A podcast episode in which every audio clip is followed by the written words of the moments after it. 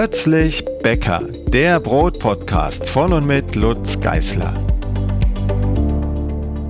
Hallo und moin, sage ich heute, aus ganz gewissem Grund, denn Tobi ist mal wieder bei uns. Ein Revival sozusagen. Das macht Alex möglich. Alex hat uns nämlich geschrieben, dass wir irgendwann mal gesagt hätten, wir würden noch eine extra Folge ähm, aufnehmen zum Thema Sauerteig umzüchten. Und das tun wir hiermit für Alex. Hallo Tobi.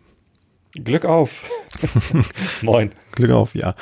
Ja, es geht ums Umzüchten. Ich kann mich daran nicht mehr erinnern, dass wir das behauptet hätten. Ich hatte aber auch keine Zeit, das nochmal nachzuhören. Wir glauben, Alex, einfach, dass wir das Thema ausgeklammert haben und noch ein bisschen tiefer hineingehen, wobei es da so viel gar nicht zu sagen gibt. Ich kann so viel sagen, man kann aus jedem Sauerteig jeden anderen Sauerteig herstellen. Punkt. Okay, fertig. Danke. Tschüss. Nein, ich kann mich da sogar noch dunkel dran erinnern, dass wir das angesprochen hatten in der Episode, wo wir über den ersten Sauerteig, wahrscheinlich war es sogar Episode 1, also nach der Nullnummer dann die erste, wo wir sein, ja. drüber gesprochen haben, wie man einen Sauerteig startet. Ähm, das kann gut sein, dass wir es da angesprochen haben. Und ja, ich habe das schon mal gemacht. Insofern, äh, lass uns drüber sprechen. Ja, ich habe das auch schon ganz oft gemacht und äh, man kann okay. im Detail tatsächlich äh, ein paar spannende Sauerteige herstellen, die man so auf kurzem Wege nie hergestellt hätte. Also normalerweise würde man ja, so habe ich meine ersten beiden Sauerteige angesetzt, Roggen- und Weizensauerteig von Anfang an, also Weizenvollkornmehl, Roggenvollkornmehl über eine Woche oder länger mit Mehl und Wasser äh, weiter zusammenmischen, bis irgendwas aufgeht und irgendwann sauerlich riecht, so wie man halt einen Sauerteig herstellt. Siehe Folge 1. Und wenn man das abkürzen will und gleich zu einem relativ triebstarken Sauerteig kommen will, dann nimmt man sich einfach den vorhandenen Sauerteig und mischt ihn mit einer Art fremden Mehlsorte. So hast du das vermutlich auch gemacht. Genau, mein erster Sauerteig, ähm, der hieß June, war ein Roggen-Vollkorn-Sauerteig 1 zu 1. Also TA 200 dann, ne? Genau. So. Ähm, und das, der hat, der ist relativ schnell äh, gewachsen. Ich hatte mir bei dir irgendwie rausgehört, äh, Vollkorn ist gut, weil da viele Tierchen irgendwie mit im Mehl sind und das war, das war relativ einfach, diesen Roggen Vollkorn Sauerteig zu erstellen. So, und als ich dann das erste Mal ähm, äh, ich habe dann viele Roggenbrote gebacken und auch Mischbrote. Und da wollte ich das erste Mal irgendwie ein ein reines Dinkelbrot machen oder reines, ich weiß gar nicht mehr, ähm, habe ich gedacht, na gut, ich, ich will den jetzt mal umzüchten und ähm, bin dann auch einfach nach deinem Buch vorgegangen. Ich habe dann ein Teelöffelchen von dem, von dem Roggensauerteig genommen und dann immer fleißig mit, mit äh, Dinkelmehl. und dann habe ich auch gleich das 630er Dinkelmehl genommen, mhm. äh, angefüttert. Genau, denn die Tierchen sind ja schon da, die hast du ja in deinem dann alten Sauerteig schon drin, deshalb muss man nicht mehr, nicht mehr Vollkornmehl verwenden sondern die Mehltype, die es dann am Ende im Brot hauptsächlich auch werden soll. Also wenn du dein San Francisco Sourdough Bread, da haben wir ja lange drüber geredet, aus Dinkel mhm. backst, aus Dinkel 630, dann nimmst du natürlich für den Sauerteig im besten Falle auch 630, damit sich die Mikroorganismen bzw. Stoffwechsel gleich daran anpassen können. Genau. Was passiert da eigentlich? Also warum brauche ich eigentlich unterschiedliche Sauerteige für die unterschiedlichen Brote? Du sagst immer, die Mikroorganismen sind auf eine bestimmte Nahrung dann äh, optimiert oder spezialisiert. Ne? Genau, also wenn wir das Mehl mal äh, auseinandernehmen, dann besteht das ja aus verschiedenen Stoffen, Stärke, Eiweiß, Mineralstoffe, Ballaststoffe etc. Also grundsätzlich Nahrung und wie wir äh, Äpfel, Möhren, Fleisch, äh, Käse, Nudeln und so weiter essen, ähm, essen halt die Mikroorganismen die Bestandteile des Mehles. Und äh, da jedes Mehl anders zusammengesetzt ist, also nicht nur innerhalb der verschiedenen Typen, sondern auch äh, abhängig von der jeweiligen Getreideart und Sorte, ähm, verändert man also das Nahrungsangebot, wenn man entsprechend ähm, das Mehl verändert. Und damit kommen dann nicht mehr alle klar, beziehungsweise müssen sich erst quasi umstellen, also müssen die Verdauung umstellen, damit die Nahrung wieder gut verarbeitet, verstoffwechselt werden kann. Das ist so ungefähr, ich bin heute zufällig mal auf so eine Paleo-Ernährungsseite gekommen, weil ich so ein, so ein Buch, ich sammle ja Brotbackbücher und auch Dinge, die damit zusammenhängen und habe so ein Buch äh, ergattert, äh, wo es darum geht, dass Vollkorn schlecht ist und weil das ist ja alles nur Zucker, die Stärke ist nur Zucker und da sollte man die Finger fahren lassen. Da bin ich dann über den Weg irgendwie auf so eine Paleo-Ernährungsseite gekommen und da ging es auch darum, da haben welche in den Kommentaren geschrieben, seitenweise, ähm, oh, seitdem ich mich so ernähre, habe ich ständig Durchfall und, und es krummelt im Magen und so weiter. Das ist genau das, was dann bei den Mikroorganismen auch passiert. Die haben plötzlich eine andere Nahrung. Der Verdauungstrakt in Anführungszeichen, der muss sich umstellen und irgendwann hat er es dann geschafft und dann sind sie wieder auf, auf alter Leistung. deshalb nimmt man äh, eben nicht nur einmal dieses, dieses fremde Anstellgut und das neue Mehl, sondern man muss es dann regelmäßig auffrischen mit dem neuen Mehl, damit sich äh, diese, diese Verdauungskultur äh, entwickeln kann. Ja, das ist ein schön, eine schöne Analogie. Ich, ich fürchte allerdings, es ist ein bisschen zu sehr anthropomorphisiert. also sind halt nicht, also die Tierchen, wie du sie immer nennst, diese Mikroorganismen, äh, die dort äh, leben, die leben ja gar nicht so, also jedes einzelne davon lebt ja nicht so lange, oder? Die sind, die werden ja nicht wirklich nicht alt, sondern die, die teilen sich und, äh, und pflanzen sich fort und äh, ne, die, die wachsen ja auch, ja, genau. ja nicht also immer das, die gleichen. Das muss man jetzt sozusagen über, ja, über Generationen ja sehen, ja. 2000 Mikroorganismen, die wohnen da drin und alle 80 Jahre stirbt eins und wird eins neu geboren. Äh, so wie bei uns Menschen ist es ja nun nicht. Äh, sind, sind es wirklich die gleichen Mikroorganismen, die sich dann über die Generation in der Ernährung umstellen oder sind es andere Mikroorganismen, die dann gezüchtet, also die dann entstehen? Weißt es du das? Gibt, es gibt beides, also es sind beide Phänomene vertreten. Das eine, was ich gerade beschrieben habe, ist ja wirklich, sagen wir mal, äh, Milchsäurebakterie A, die merkt, oh, jetzt kriege ich eine andere Nahrung, jetzt muss ich irgendwas in meiner Zelle verändern, damit ich die vernünftig ver verwerten kann. Ähm, und entsprechend ihre Nachfolger auch, die dann aus ihr entstehen. Und der zweite Prozess ist aber, äh, dass es auch Mikroorganismen gibt, die dann damit unter Umständen gar nicht mehr klarkommen können. Also wenn sich das Nahrungs Nahrungsangebot massiv verändert ähm, oder der Wassergehalt zum Beispiel sinkt, das kann man ja auch machen. Man kann ja auch aus einem weichen Sauerteig einen festen Sauerteig machen. Denken wir mal an den berühmten LM, den Lievit, boah, da stolper ich immer, Lievito Madre. also LM. Äh, da verändert mhm. sich ja nicht die Nahrung, wenn man jetzt vom, vom flüssigen Weizensauerteig in den festen Weizensauerteig geht, sondern ähm, der, das Wasserangebot. Und damit reguliere ich ganz massiv die Enzymtätigkeit in den Zellen der Mikroorganismen und auch die Stoffwechselgeschwindigkeit. Und damit kommen nicht alle klar. Und dann kommen aber andere Mikroorganismen, die immer so unterdrückt in dem ursprünglichen Sauerteig enthalten waren, aber sich nicht äh, dominant vermehren konnten. Die kommen dann plötzlich zum Vorschein, weil sie zum Beispiel mit weniger Wasser viel besser klarkommen oder mit Dinkelmehl besser klarkommen als mit Roggenmehl. Also diese beiden Prozesse finden parallel statt. Ich kann dir aber nicht sagen, äh, wer wann wie dominiert. Okay. Ja, ist ja auch nicht so wichtig.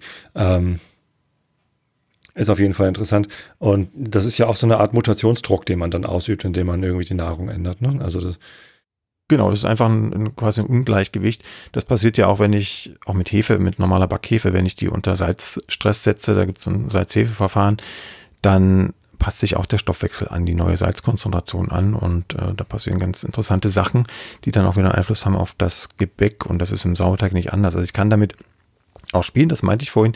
Man kann auch äh, im Detail ganz spannende Sachen machen. Ich habe im Viererbuch, im Brotbackbuch Nummer 4, ein Experiment mal reingesetzt. Da äh, fütter ich den neuen Sauerteig mit 20% Zucker. Also da kommt auf 100 Gramm Mehl noch 20 Gramm Zucker in das Anstellgut.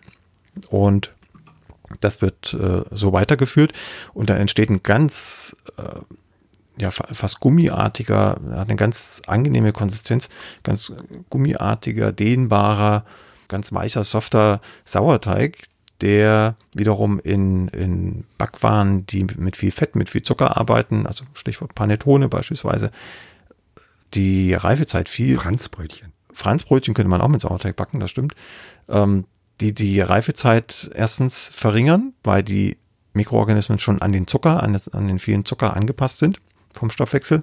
Und es entstehen dadurch auch neue, neue Stoffwechselprodukte, die dem Gebäck mehr Frischhaltung geben, mehr äh, Gashaltevermögen. Das haben wir tatsächlich mal ausprobiert in einem direkten Vergleich. Also wir haben einmal einen normalen LM genommen, Mehl, Wasser und Mikroorganismen und einmal den umgezüchteten Zucker LM und haben damit Panettone gebacken und der war deutlich mit Abstand äh, schneller im, im, in der Reife und hatte auch das bessere Volumen. Und äh, das haben wir auf, eine, auf, auf der Alm, im Almkurs auch nochmal gemacht mit einem Milchbrot.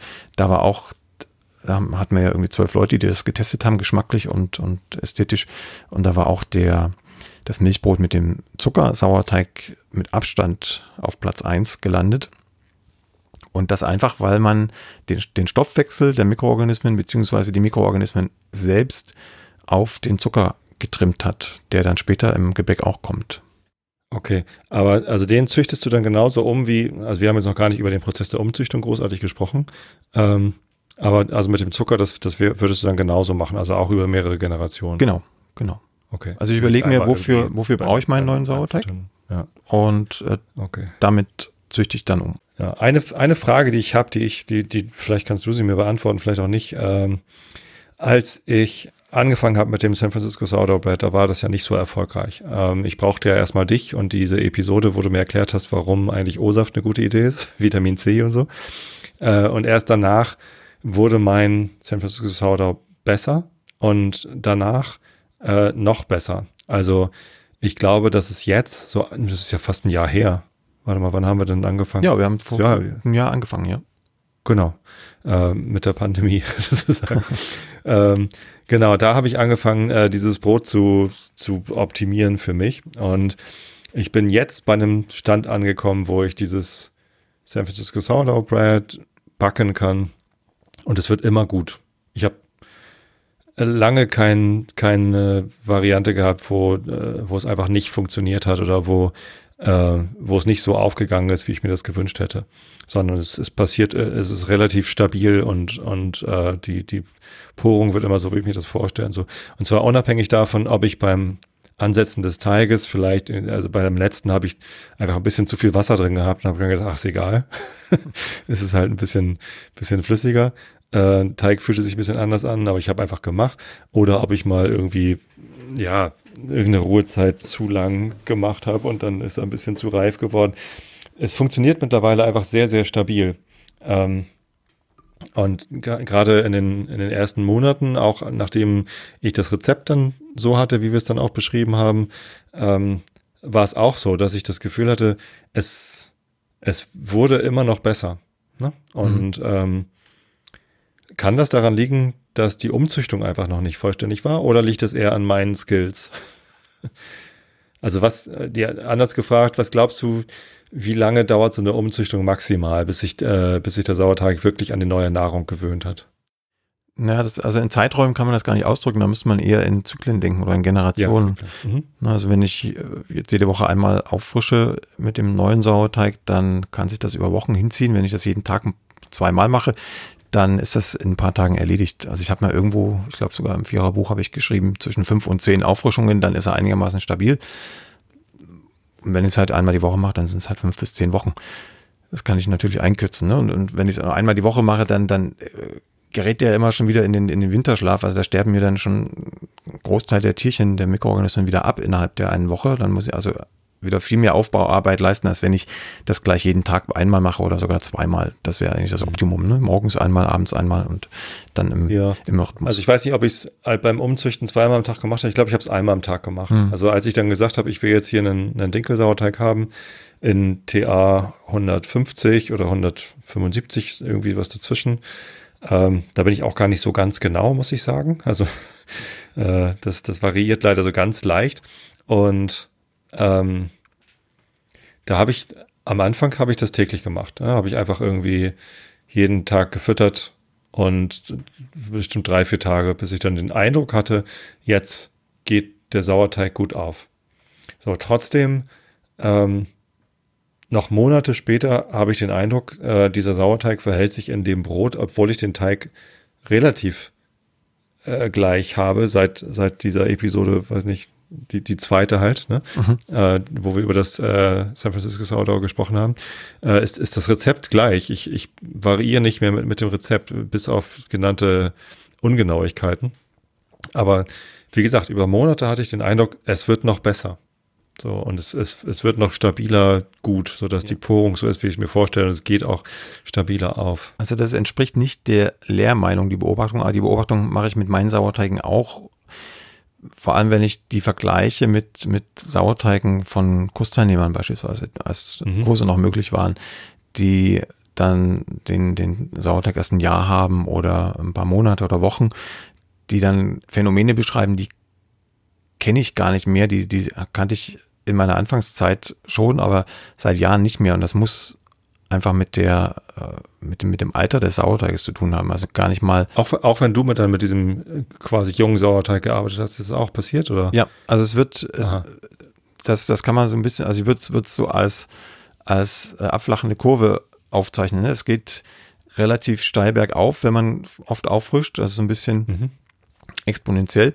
Und dann kommt man langsam in so ein, so ein Niveau, wo man jetzt vielleicht auch äh, zum, zum Zeitpunkt unserer Aufnahme jetzt Ende April die äh, Covid-19-Kurve äh, platzieren würde, was die Infektionsraten angeht. Also äh, kommt man langsam auf eine Ebene und da geht es dann nicht weiter. Also da hat man dann einen, einen Sauerteig, bei dem weiß man, was er kann und äh, dann, dann kann man sich drauf verlassen. Und ähm, das dauert aber. Ne? Und wenn du die letzten äh, Monate das Gefühl hattest, das ist immer noch besser geworden, dann warst du halt immer noch auf dieser, auf dem aufsteigenden Ast. Bei meinem Roggensauerteig, den nutze ich halt am, am meisten, kann ich es am besten für, ähm, kann, kann ich am besten Aussagen zu treffen. Beim Roggensauerteig, da weiß ich einfach, selbst wenn er drei Wochen im Kühlschrank liegt, unangetastet, der ist sofort wieder auf Zack, den frische ich einmal auf und dann weiß ich genau, in der Zeit schafft er das Brot, schafft die Lockerung und alles ist gut. Das konnte ich in der Anfangsphase überhaupt nicht beurteilen. Also da war das eher so ein Lotteriespiel, wie es mit ihm funktionierte. Und das ist mit Weizensauerteig und allen anderen auch so. Ich kann dir aber keine, keine wissenschaftliche Erklärung zugeben. Irgendwas passiert da mit den Mikroorganismen. Ich könnte es jetzt wieder vermenschlichen und sagen, äh, wenn man, je Oller, je Dollar. Ja, ja, wenn man lang, lange Zeit irgendwo ist und ähm, sich eingelebt hat, dann funktioniert halt alles besser, dann ist man routinierter, aber das wird, glaube ich, den Tierchen ähm, insofern egal sein, wo sie sind und äh, was Routine ist. Aber irgendwas in diese Richtung muss es sein.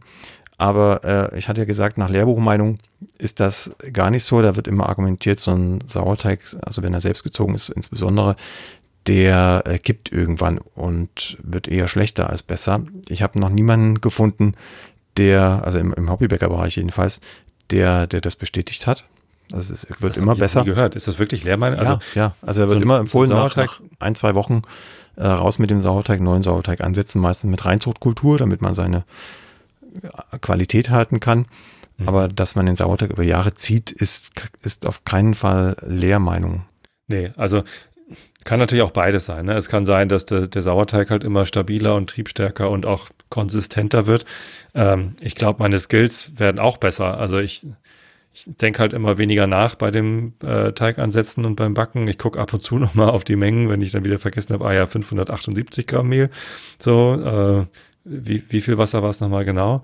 Ähm, aber ja, auch mit den Zeiten werde ich halt immer, immer entspannter irgendwie. Ne? Und ich, ich kann's, ich, ich kann das Brot jetzt halt machen. So. Genau, du, du siehst dem Teig inzwischen an, wann, wann er gut ist. Ne? Und das entspannt dich auf der einen Seite den Teig eigentlich auch, weil man dann nicht mehr äh, stur nach Zeit guckt, wann er fertig ist. Da passieren die meisten Fehler, sondern man schaut sich den Teig an und dann sieht man einfach, ob er gut ist oder ob er vielleicht noch eine halbe Stunde braucht oder auch nicht. Und dann funktioniert das. Also je weniger oder andersrum, je mehr Routine man hat, umso besser wird das Brot.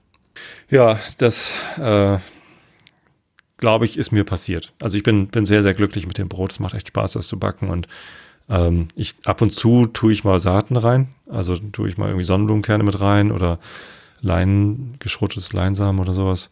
Ähm, aber meistens mache ich es einfach so. Ja. Ähm, Vielleicht gut. sollten wir noch mal ganz kurz äh, die Anleitung für Alex durchgeben. Der hat nämlich noch ein Problem gehabt, ähm, das sich dann im zweiten Schritt anschließt. Also Alex hat jetzt erstmal, ähm, er wollte von Roggen auf Weizen, also hat er 50, zum Beispiel 50 Gramm Weizenmehl, 550, 50 Gramm Wasser und 5 Gramm Roggenanstellgut vermischt stehen lassen, bis es aufgereift ist. Und dann hat er aus diesem aufgereiften Weizensauerteig mit Roggenanteil wieder was rausgenommen, zum Beispiel wieder 5 Gramm und das wieder mit 50 Gramm Weizenmehl und 50 Gramm Wasser vermischt, wieder stehen lassen und so geht das immer weiter, bis wir halt diese 5 bis 10 oder gern auch mehr Auffrischungen hinter uns haben.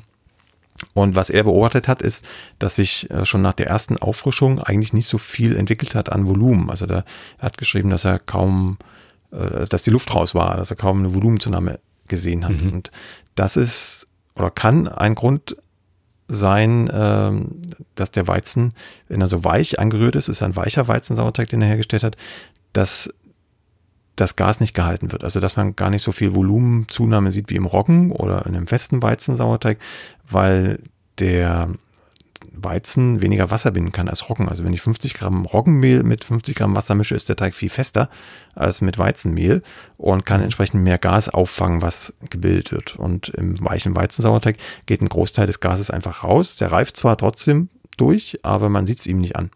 Und da bleiben, glaube ich, ganz viele hängen, wenn sie auf Weizen umzüchten, weil sie glauben, dann verdoppelt sich das Volumen zwangsläufig auch und daran kann ich das erkennen.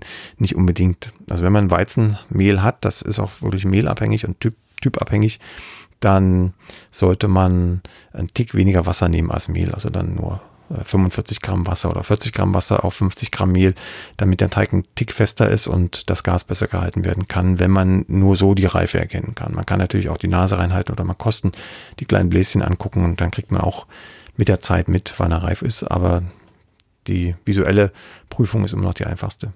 Ja, ich nehme ja, wie gesagt, weiß nicht, so 32, 35 Gramm Wasser. Irgendwas in, in dem Dreh immer. Mhm. nicht ganz so präzise, aber funktioniert halt.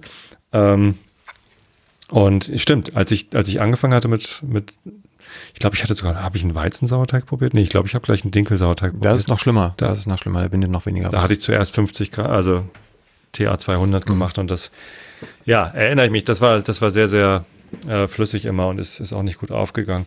Ähm, muss es denn überhaupt aufgehen oder reicht es einfach, die Tierchen zu haben und wenn es gut riecht, dann ist das auch ein, Weizen, äh, ein Weizensauerteig?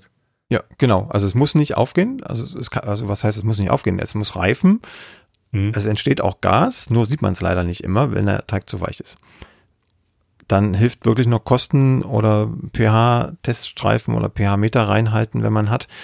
Ansonsten eben fester machen. Also für einen normalen Hobbybäcker ist es einfacher, den Teig einen Tick fester zu machen und das Ganze dann am Volumen abzulesen, anstatt da mit Technik oder mit Nase reinzugehen. Und wenn man dann zufrieden ist mit dem äh, etwas trockneren Sauerteig, äh, würdest du dann sagen, okay, wenn man ihn wirklich weich haben möchte, dann, dann äh, gewöhnt man ihn langsam an mehr Wasser oder bringt das, dieser Zwischenschritt nichts? Lieber gleich, dann, wenn man, wenn man weich haben will, soll man auch gleich weich probieren. Ja klar, dann gleich, gleich weich. Ne? Dann, also ob du es schrittweise machst oder gleich ins kalte Wasser, das ist den Mikroorganismen egal. Die müssen ihren Stoffwechsel sowieso umbauen, wenn dann plötzlich mehr Wasser da ist. Ich habe das auch schon probiert. Ähm, für einen stabileren Teig ist ein festerer Sauerteig immer besser. Also der hat weniger Proteinabbau durch den geringeren Wassergehalt, aber man vergibt sich auch ein bisschen an Porung. Also wenn du jetzt eine sehr grobe, unregelmäßige Porung möchtest, dann ist es immer geschickter mit einem richtig weichen Weizensauerteig oder Dinkelsauerteig zu arbeiten. Also mit mehr Wasserteigausbeute 200 hat man ja schon gesagt. Ähm, es geht auch mit einem festeren, aber im direkten Vergleich das gleiche Rezept, einmal mit dem weichen und einmal mit dem etwas festeren Sauerteig gearbeitet, kriegst du in dem Brot mit dem weichen Weizensauerteig die etwas offenere Porung, dafür aber weniger Teigstabilität. Das hatte ich mal für meinen für meinen ähm, sieben Hauben Brotbackkurs gemacht für, zum Thema Sauerteig. Da mal ein ein das gleiche Rezept San Francisco Sourdough Bread einmal mit weichem Sauerteig, einmal mit festem gemacht und das äh, Brot mit dem festen Weizensauerteig, das hat einen super Stand, auch im Ofen ist das schön nach oben gewachsen, hat ein super Ohr, und äh, mit dem Weichen, das blieb so ein bisschen flacher. Sah auch gut aus, aber blieb ein bisschen flacher. Hatte aber die bessere Porung. Mhm. Interessant. Weiß ich nicht, ob ich das schon mal beobachtet habe bei mir, bei meinen ganzen Versuchen. Ja, also, also ich hatte schon Brote, die sind nicht richtig aufgegangen. Äh, ich glaube, aber das lag eher daran, dass mein Teig zu reif war. Ja, das kann sein und es kann dann auch noch ein Effekt eine Rolle spielen, der nennt sich Proteolyse. Da äh, spielt die Teigtemperatur eine ganz entscheidende Rolle. Es gibt Enzy äh, enzymabbauende Enzyme, würde ich sagen, ähm, proteinabbauende Enzyme, eiweißabbauende Enzyme, die so richtig in Fahrt kommen, wenn es sehr warm ist, also wenn der Teig so um die 30 Grad hat oder mehr oder bei der Temperatur reift und oder der pH-Wert sehr stark nach unten fällt.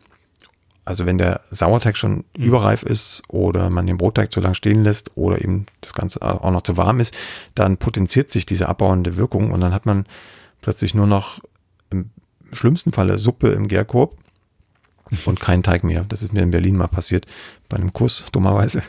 Ähm, war alles, war alles gut. Bis, bis der, mal, jetzt habt ihr was gelernt. Ja, war alles gut, bis der Teig im Gärkorb war. Dann Da konnte man zu, zuschauen, wie er flüssiger wurde. Also das ist ein ganz spannender Prozess, den man aber in Schach halten sollte. Und deshalb ist so wichtig, den Sauerteig relativ mild zu führen und auch den Brotteig nicht allzu warm stehen zu lassen. Also die 28 Grad, die in den Rezepten manchmal stehen, das ist schon die Obergrenze. Wer es ein bisschen säuerlicher mag in, in diesem San Francisco Sourdough Bread, das hat ja so eine klassische Teig- und Teigführungstemperatur von um die 24 Grad. Das ist eigentlich perfekt. Ähm, Wenn es 28 Grad sind, wird es milder, aber die Gefahr steigt, dass man diesen Eiweißabbau hat. Gut. Ähm, letzte Frage, die mir einfallen würde zum Umzüchten.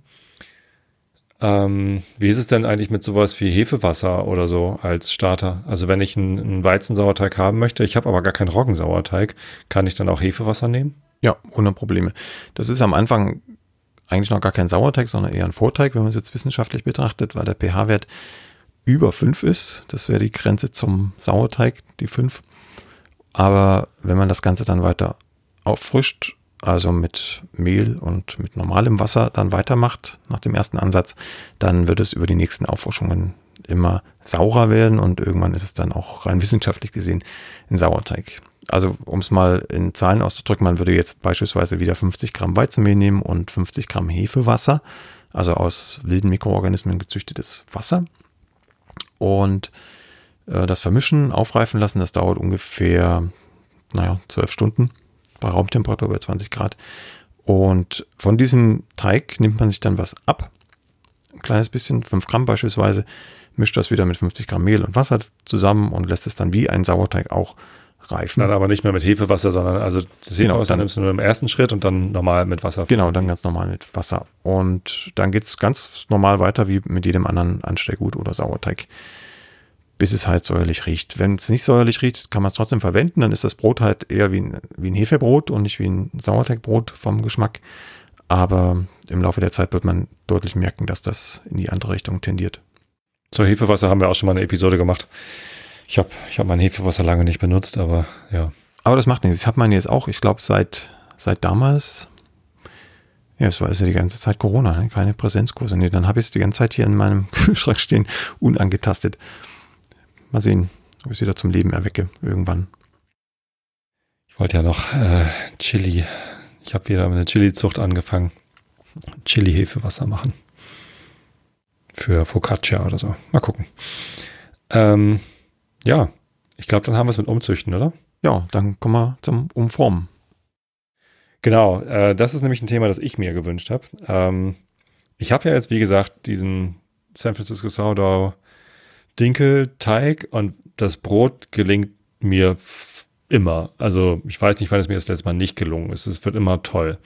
Ne, so wie man sich das vorstellt. Ich mache immer lang geformt und dann tue ich das in den Ofen, dann geht es toll auf und es hat eine super Porung und es schmeckt immer gut und, und ich, ich bin einfach glücklich damit. So, äh, irgendwann habe ich dann angefangen, äh, die doppelte Teigmenge anzusetzen, einfach damit der Ofen äh, nicht immer nur mit einem Brot gelangweilt wird, sondern dass da eben zwei drin äh, gleichzeitig wachsen können. Und dann habe ich aber gedacht, so immer zwei ganze Brote zu backen, mh, geht auch. Die bleiben ja auch äh, lang genug frisch, sodass die aufgegessen werden. Aber man könnte ja auch die zweite Hälfte von dem Teig nutzen, um dann nochmal was anderes zu machen. Zum Beispiel Frühstücksbrötchen. Mhm.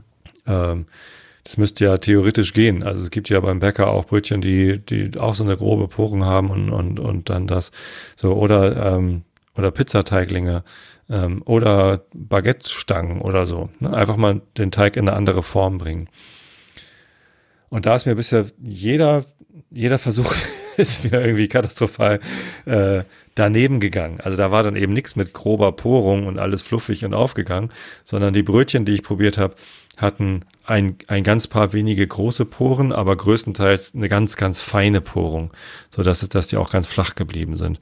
Und die, ähm, die Baguette-Stange, die ich versucht habe zu formen, ähm, das habe ich zwei, zweimal probiert, glaube ich. Ähm, die sind auch nur so an einigen Stellen aufgegangen, waren eher so knubbelförmig irgendwie so. Und ähm, das Einzige, was so halbwegs fun funktioniert, war die Pizza. Ähm, da hatte ich in einem deiner Rezepte gesehen, dass man die mit Öl bestreicht und dann im Kühlschrank reifen lässt. Ja, das bei dir? Irgendwo habe ich das gesehen. Mhm. So, und ähm, das habe ich dann gemacht und das ging dann auch. Ich hatte nur zu viel Öl genommen. Also das, das war das einzige andere Gebäck außer meinem Brot, was ich irgendwie aus dem Teig einigermaßen hinbekommen habe. Äh, was was mache ich da alles falsch oder was kann ich da alles falsch machen, wenn ich mein, mein äh, Teig umformen will, in eine andere Form bringen will. Also wenn du an der Originalrezeptur bleibst, würdest du ja die Teiglinge formen und dann wieder in den Kühlschrank packen und am nächsten Tag dann abbacken. Ne? Mhm, so hast genau. du es gemacht, vermute ich. Ja. ja, genau. So, und dann kommt ein Problem dazu, was das Brot eigentlich nicht hat. Äh, denn du machst den Teig ja kleiner. Also du hast kleine Portionen. Bei Brötchen hast du dann eben nicht ein Stück, sondern neun Stück in aller Regel. Und wenn du die dann gleich in den Kühlschrank schiebst, geformt, dann kühlen die viel, viel schneller durch als der große Kiloleib.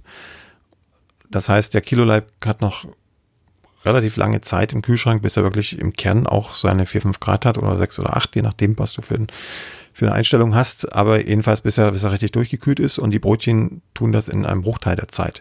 Das heißt, die haben überhaupt keine Chance aufzugehen, zumindest nicht in dem Maße wie das Brot. Da wäre also die, die Taktik entweder die Brötchen äh, deutlich wärmer gehen zu lassen im Kühlschrank. Also nehmen wir an, du hast bei 5 Grad das, das Brot gehabt, äh, dann müsstest du die sicherlich bei 10 oder 9, 9 oder 10 Grad reifen lassen und oder länger. Das muss man ausprobieren. Andere Taktik wäre, die Brötchen, bevor sie in den Kühlschrank gehen, schon mal an, angehen zu lassen. Also dann liegen die halt eine, zwei Stunden, das muss man wieder dem Teig ansehen im Laufe der Zeit draußen und gehen dann in den Kühlschrank. Das hängt auch davon ab, wie viel andere Dinge noch in den Kühlschrank gehen oder wie leistungsstark der Kühlschrank ist und wie schnell er alles runterkühlt. Das ist eigentlich der Knackpunkt. Und wenn wir es von der anderen Seite aufziehen, wenn du keine Zeit hast an dem Tag, wo du die Brötchen formst, äh, dann schiebst du halt gleich in den Kühlschrank. Dann musst du aber am Folgetag dann akklimatisieren lassen und auf den äh, Reifepunkt bringen, der, der gut ist, um sie backen zu können. Okay, also ich habe es das beim Brot ja schon mal gehabt, dass der Teig zu reif geworden war und dann nicht aufgegangen ist. Das gleiche passiert, wenn er nicht reif genug ist, dass er dann auch nicht aufgeht. Mhm. Genau, dann kriegst du so eine relativ kompakte Krume mit einzelnen großen Löchern. Das hast du ja gerade beschrieben bei den Brötchen. Mhm.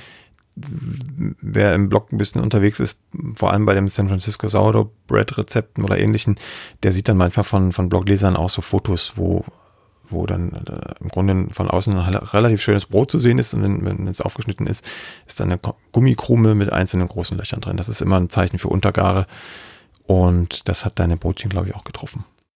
Aha, okay. Ja gut, das sind aber äh, verschiedene Stellschrauben. Also die, die Temperatur im Kühlschrank kann ich natürlich anpassen, aber da sind ja noch andere Sachen drin, mhm. außer ja. Teiglinge. Deswegen äh, würde ich wahrscheinlich eher dann die äh, die Stückgare am Anfang ein bisschen ja, einfach noch draußen lassen, bevor ich sie in den mhm. Kühlschrank tue. Das du hast sie richtig geformt, also rund, rund gemacht oder was hast du? Ja, genau. Ähm, das das wäre halt meine andere Frage gewesen. Also ich habe da natürlich keine, keine großartige Anleitung. Ne? Also deine Bücher, ja. Äh, ich habe aber auch das Brotformen aus deinen Büchern nicht verstanden, wie man das Brot äh, die Hautrichtung auf Spannung bringen, habe ich erst, als ich dann den sieben Hauben, Haubenkurs, da hattest du dann gezeigt, wie man, wie man ein Brot richtig formt. Ja, das lässt sich Da hatte ich jetzt dann erst Begriff schreiben. Ja. Also sehen ist halt schon mal besser mhm. als lesen. so, ähm, bei den Brötchen habe ich mir auch mal Videos angeguckt, wie Leute Brötchen rund schleifen, heißt das ja. Mhm. Äh, ich glaube aber, ich habe den richtigen Trick davon noch nicht. Also aber das ist das, der Trick. Das wäre auch gar nicht die Taktik für den Teig. Du wirst ja große Poren dran haben und wenn du rund schleifst, machst du im Grunde das Brötchen tot, was die Porung angeht. Also dann stellst du alles auf Null, dann hast du eine gleichmäßige, feine Porung. Und diese einzelnen großen Blubberblasen, die du gesehen hast im Brötchen, die lagen einfach an der Untergare, aber nicht mhm. daran, dass du mit dem Rundschleifen jetzt irgendwelche Poren da vergrößert hättest. Also die Taktik wäre dann eigentlich, äh, den, den relativ luftigen Teig, der dann gut gereift ist, äh, vorsichtig äh, abzustechen, zu portionieren und dann jeden einzelnen Teigling von außen zur Mitte zusammenzuraffen. Also wieder nur die Teighaut äh, zur Mitte zu ziehen, aber das Innenleben, das eigentliche Innenleben in Ruhe zu lassen. Also das, was du mit dem, mit dem Brotteigling ja im Grunde auch tust. Du behandelst ihn ganz schonend und versuchst das Gas im Teig zu lassen und nur Spannung auf die Teighaut zu geben. Das würde ich bei dem mhm. Brötchen auch machen. Oder andere Variante, dann kannst du vermutlich auch auf die Reife im Warmen verzichten und sie gleich in den Kühlschrank geben. Einfach den Teig auf den Tisch packen, eckige Teiglinge abstechen, also gar nicht formen und die eckigen Teiglinge dann eben ins Leintuch oder wo auch immer du sie lagerst im Kühlschrank ähm, gleich so in den Kühlschrank geben. Dann hast du sie gar nicht manipuliert, also ist kein Gas rausgegangen.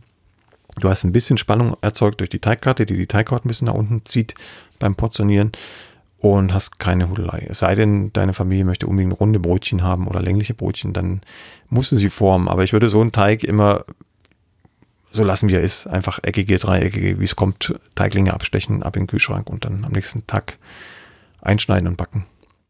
Ja, ich habe so ein äh, so eine Backform für, für Baguette-Stangen. Ähm, also es hm. ist so eine mit so drei lang, länglichen mhm. Mulden und so und so gelocht.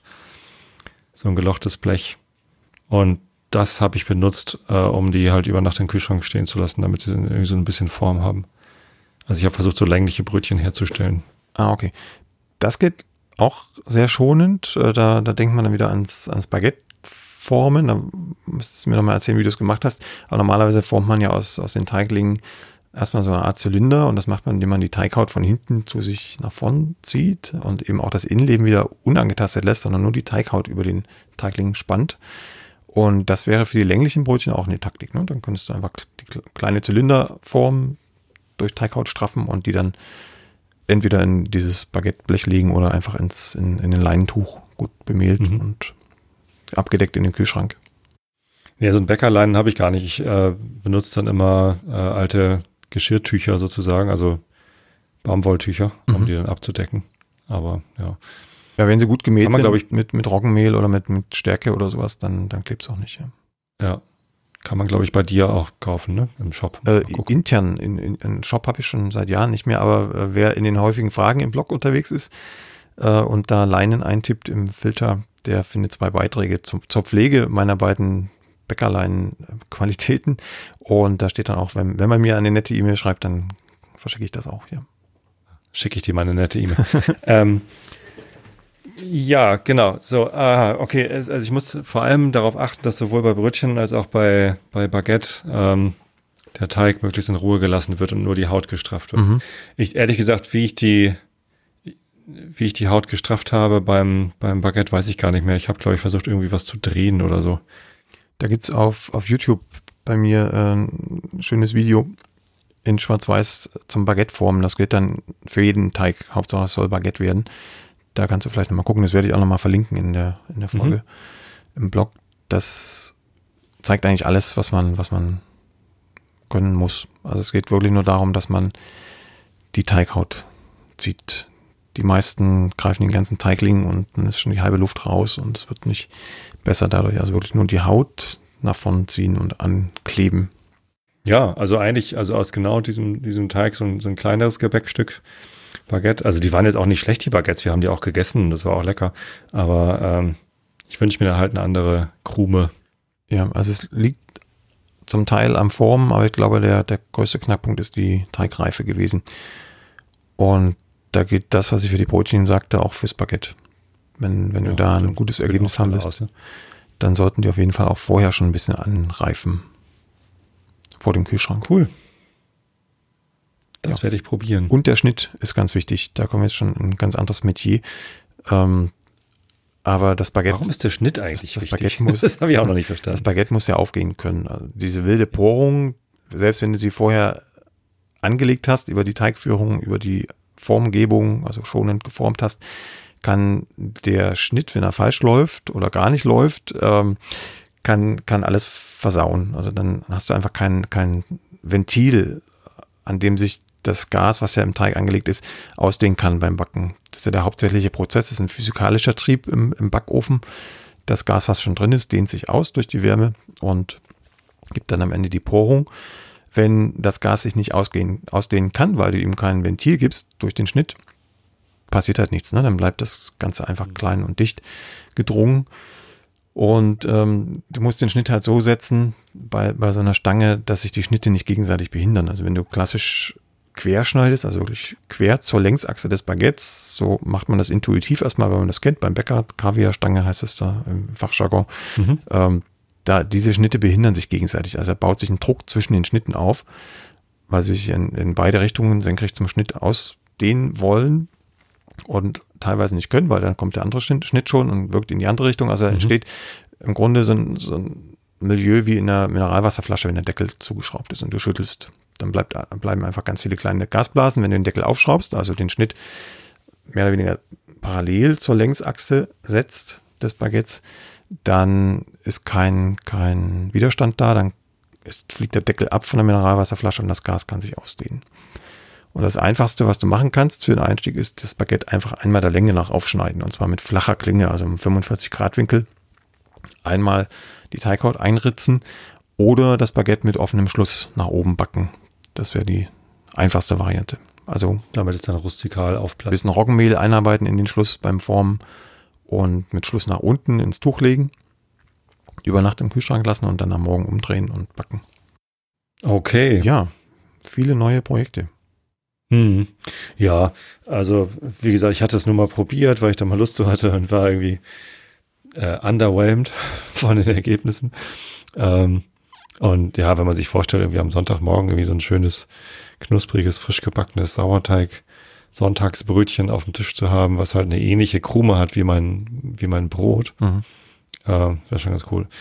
Ich esse übrigens auch ganz gerne eine Scheibe Brot, einfach sonntags morgens zum Frühstück, weil, weil ich es einfach gerne mag. Naja. Ja, gut, das probiere ich. Wieder was gelernt. Sehr schön. Jo, dann haben wir umgezüchtet und umgeformt. Drücken dich noch weitere Fragen? Ab und zu frage ich mich, ob ich nicht mal wieder was anderes backen will. Ne? Und wie gesagt, die einzige Variation, die ich in den letzten fünf, sechs, sieben Monaten gemacht habe, war, ich tue mal irgendwelche Saaten in das Brot. Ich habe durchaus auch mal überlegt, äh, da äh, Zwiebelbrot draus zu machen, weil ich auch sehr gerne Zwiebelbrot esse und ähm, das wäre nochmal eine, eine Idee. Aber ähm, was, was glaubst du denn, ähm, wäre eine nächste interessante Sache für mich, wo ich, wo ich vielleicht mal auch probieren sollte, einen anderen Teig, eine andere, ein anderes Rezept auszuprobieren. Blöde Frage an jemanden, der 17 Bücher geschrieben hat mit 1000 Rezepten. Aber ähm, kennst du Leute, die, die lange bei einem Rezept waren und, und wirklich nichts anderes gebacken haben und damit glücklich waren und dann vielleicht doch nochmal irgendwie in irgendeine andere Richtung gehen wollen, ohne dass ich jetzt gleich wieder ein, ein Roggenschrot, Schrotbrot backen will? also wenn du an deiner Rezeptur bleiben willst, noch ein bisschen variieren willst, dann kannst du natürlich an andere Mehle denken. Ich finde Weizenmischbrot immer ganz interessant. Also einfach also ein Roggen. Weizendinkel oder?